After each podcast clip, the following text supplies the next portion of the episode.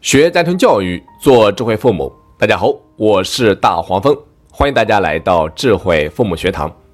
今天这堂课，我想重点跟大家谈一谈如何正确有效的批评孩子。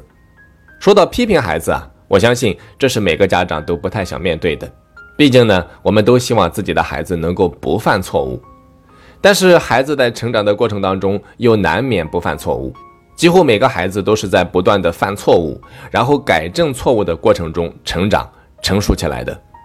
那当孩子犯了错误之后，就需要受到批评教育，及时纠正孩子的错误啊，也是家长义不容辞的职责和使命，更是家庭教育必须要承担的责任。那当孩子犯了错误之后，我们该如何正确有效的批评他们，让他们意识到自身的问题呢？今天啊。我就重点跟大家分享十六个正确批评孩子的小技巧。下面咱们逐一来看一下。好，先来看第一点，批评之前先听听孩子的解释。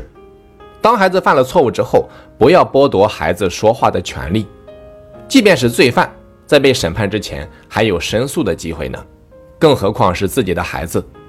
所以，家长一定不要看到孩子犯错误就劈头盖脸的一顿臭骂。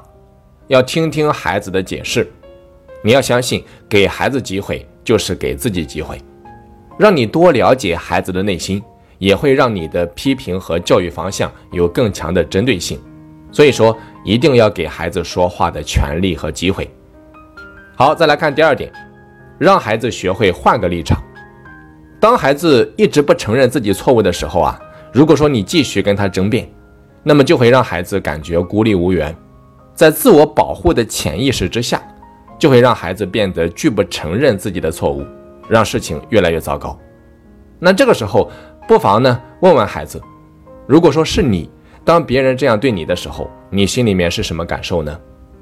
比如说啊，当孩子抢别人玩具了，你就可以问问他，如果你的东西被别的小朋友抢走了，那你心里面是什么感受呢？这样的话，孩子会更加容易承认自己的错误。或者说更加容易知道下次该怎么做，所以在批评孩子的时候，一定呢要学会换个立场，不要一上来就非要逼着孩子承认错误。好，这是第二点。好，再来看第三点，父母也要进行自我批评。在批评孩子之前啊，可以先来一番自我批评。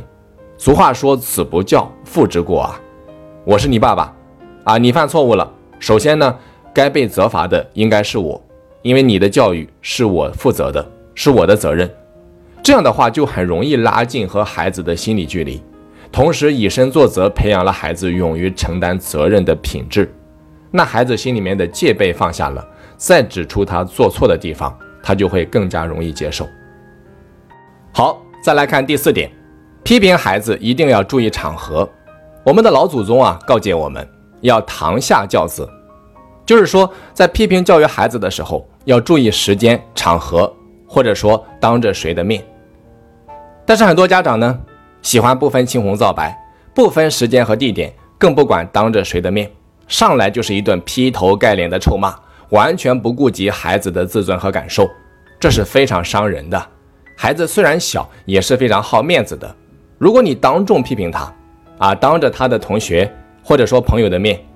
当着众多亲朋好友的面批评他，他就会感受到被羞辱，会变得更加叛逆和不服从管教。所以说，一定要堂下教子。在这里啊，我重点强调一下批评孩子的时间，大家啊尽量不要在以下时间批评孩子：一是清晨，二是吃饭的时候，三是睡觉之前。为什么呢？如果你在早晨批评孩子，可能会让他一天的好心情被破坏掉。那如果吃饭的时候批评孩子，会影响孩子的食欲，长此以往呢，对他的健康也不利。还有就是睡觉之前批评孩子啊，会影响孩子的睡眠，不利于他的身体发育。所以这三个时间段尽量不要批评孩子。好，这是第四点。再来看第五点，批评的时候不要翻旧账。很多家长啊喜欢翻旧账，把陈芝麻烂谷子的事情全部翻出来。这只会让孩子对你反感、抵抗，甚至拒不认错。所以，孩子今天犯了错，咱们就说今天的事情，不要往外延伸，啊，这是没有意义的，啊，更没有必要。所以，千万不要上升到道德品质上面，啊，把过去发生的事情全部翻出来，这对孩子来说是一种灾难。再来看第六点，批评的时候就事论事。批评孩子啊，只需要对本次错误进行评价就可以了，不要动不动就上升高度，分析孩子背后犯错的动机，给孩子强加莫须有的罪名，这些都是非常不智慧的。比如说，孩子考试没有考好，分析本次没有考好的原因就可以了。但是很多家长呢，喜欢把某一次考试失利与孩子的未来，甚至是理想。挂钩起来，你看，你连这样简单的测试都考不好，你说你以后还能够干什么呢？这样说话无异于火上浇油，伤害孩子的自尊心。好，再来看第七点，批评的时候不要打骂孩子。很多家长在批评孩子着急上火之后，火气一上来，张口就骂孩子，动手打孩子，这样的话性质就变了，以后孩子犯了错误更加不敢承认错误。我们批评孩子的目的是让孩子有足够的空间去反思错误，打骂等等暴力手段啊，只会堵住孩子承认错误的嘴。再来看第八点，学会暗示和沉默。对于脸皮薄的孩子啊，让孩子主动的承认错误，要比你一上来就揭穿他效果要好很多。所以家长要学会心平气和的启发孩子，那孩子自然就能够感觉到你的用意。进而鼓起勇气承认错误，这不仅能够教育孩子，更能够培养孩子勇于承认错误的品质，这是非常重要的。所以家长要学会暗示，要学会启发，让孩子主动的承认错误。好，再来看第九点，批评要尽量简短，批评啊一定要精炼简短，说到点子上就可以了。因为受到批评的感觉不是怎么美妙，没有多少人喜欢。我相信谁都希望这种感觉尽快结束，孩子更是这样。所以批评的时候内容短一点，啊，时间短一点，说到点子上，点到即止。好，再来看第十点，语音语调不能太高，语调过高啊，孩子就容易害怕，心里面会有压力。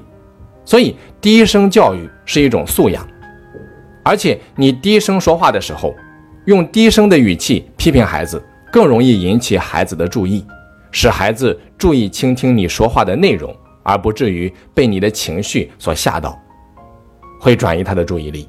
啊，再来看第十一点，批评的时候可以使用前车之鉴，就是父母可以用他人类似的错误行为暗示孩子不要犯同一个错误。比如说，当孩子沉迷游戏、荒废学业的时候，就可以举一个邻居哥哥或者说姐姐的例子，有了前车之鉴。孩子就能够明白自己犯的错误会造成什么样的后果，这比跟他讲大道理效果更好，也更容易保护他的自尊心。好，再来看第十二点，给孩子一点心理安慰。当孩子犯了错误，尤其是受到批评之后，往往情绪低落，父母应该及时的给孩子一些安慰，啊，让孩子感觉到你们依然爱他，同时呢，也向他传达了犯错误并不可怕，有父母和他一起面对。让孩子感受到一股强大的精神力量，有了后盾，孩子才更加容易承认错误和改正错误。好，再来看第十三点，父母应该统一战线。咱们中国有句古话叫“严父慈母”，就是很多家庭啊，至今还沿袭着这样的一个传统。在教育孩子方面啊，一个唱红脸，一个唱白脸，其实这对孩子成长是不利的。因为如果这样的话，当孩子犯了错误，他所想的不是如何去认识和改正错误，而是积极的去寻求一种庇护，啊，寻求精神的避难所。他们甚至可能因此变得肆无忌惮、为所欲为。所以说，当孩子犯了错误之后，父母一定要旗帜鲜明，保持高度一致，形成统一战线，共同努力，让孩子能够正视自己所犯的错误，并且努力去改正自己的错误。再来看第十四点，批评孩子不要带情绪。孩子犯了错误，做家长的难免心烦意乱，情绪波动会比较大，很可能会在一时冲动之下对孩子说了不该说的话，或者说做了不该做的事情，这都可能对自己和孩子产生不利的影响。那受到坏情绪影响的时候，家长对孩子的评价就不能够做到公正客观，常常呢会把事情搞得僵化，小事化大，该解决的没有解决，不该解决的结果还做出来了。会迎来新的矛盾，所以批评孩子的时候一定要注意控制情绪。虽然说情绪控制很难，但是我们还是要尽力的去控制，不要让情绪变成魔鬼。再来看第十五点，多与孩子身体接触。注意啊，这里说的身体接触不是指推搡孩子、打骂孩子，而是搂着孩子的肩膀，或者说把手搭在肩膀上，又或者说拉着他的手跟他说话，用和善而坚定的眼神看着他，这样就会让孩子感受到，虽然说我犯了错误，但是家长还是爱我的。还是信任我的，他就会对家长充满感激，更容易敞开心扉承认错误，也会对自己充满自信。所以，适当的身体接触是非常非常有必要的。不过有一点需要强调一下，那如果说你的孩子已经进入青春期了，这个阶段是比较敏感的，他们更需要更多的个人空间，所以在这个年龄段，我们可以少一些肢体接触。好，再来看第十六点，批评和鼓励要相结合。俗话说啊，打一个巴掌给个甜枣，这个方法自古以来一直有效。批评呢，一定会让孩子的自信心受损，感到沮丧。这个时候，适当的鼓励，对孩子来说是非常有必要的。所以，批评和鼓励要相结合。这种情况下，咱们就可以经常跟孩子说一些这样的话：没关系啊，你知道错了就可以。我知道你是个聪明的孩子，自己知道接下来会怎么做。爸爸妈妈也有犯错的时候，知错能改就是好孩子。经常说一些这样的话呀，不仅能够促使孩子尽快的改正错误，还能够让孩子重新燃起希望，向着他更擅长的方向不断的进步。好，那以上就是十六个正确批评教育孩子的小技巧，希望对大家有所帮助。最后呢，我想说，征服一个人的身体很简单，征服一个人的心很难。让孩子怕自己很简单。让孩子敬重自己很难，所以要想做一个在孩子心目当中有权威的父母，还需要父母多多学习。好的，那今天的课程到这里就全部结束了。课程最后给大家再次分享一下我们的夏令营，因为今年假期可能会比较短，所以夏令营很有可能会全部集中在八月份，人数特别特别的紧张。那目前我们这边还剩下少量的名额，如果说要给孩子报名夏令营的，或者说想要了解夏令营的。可以添加我们客服老师的微信四二二六八零八三四，备注十一天特训营就可以了。好的，今天就先到这里，我是大黄蜂，下期再见。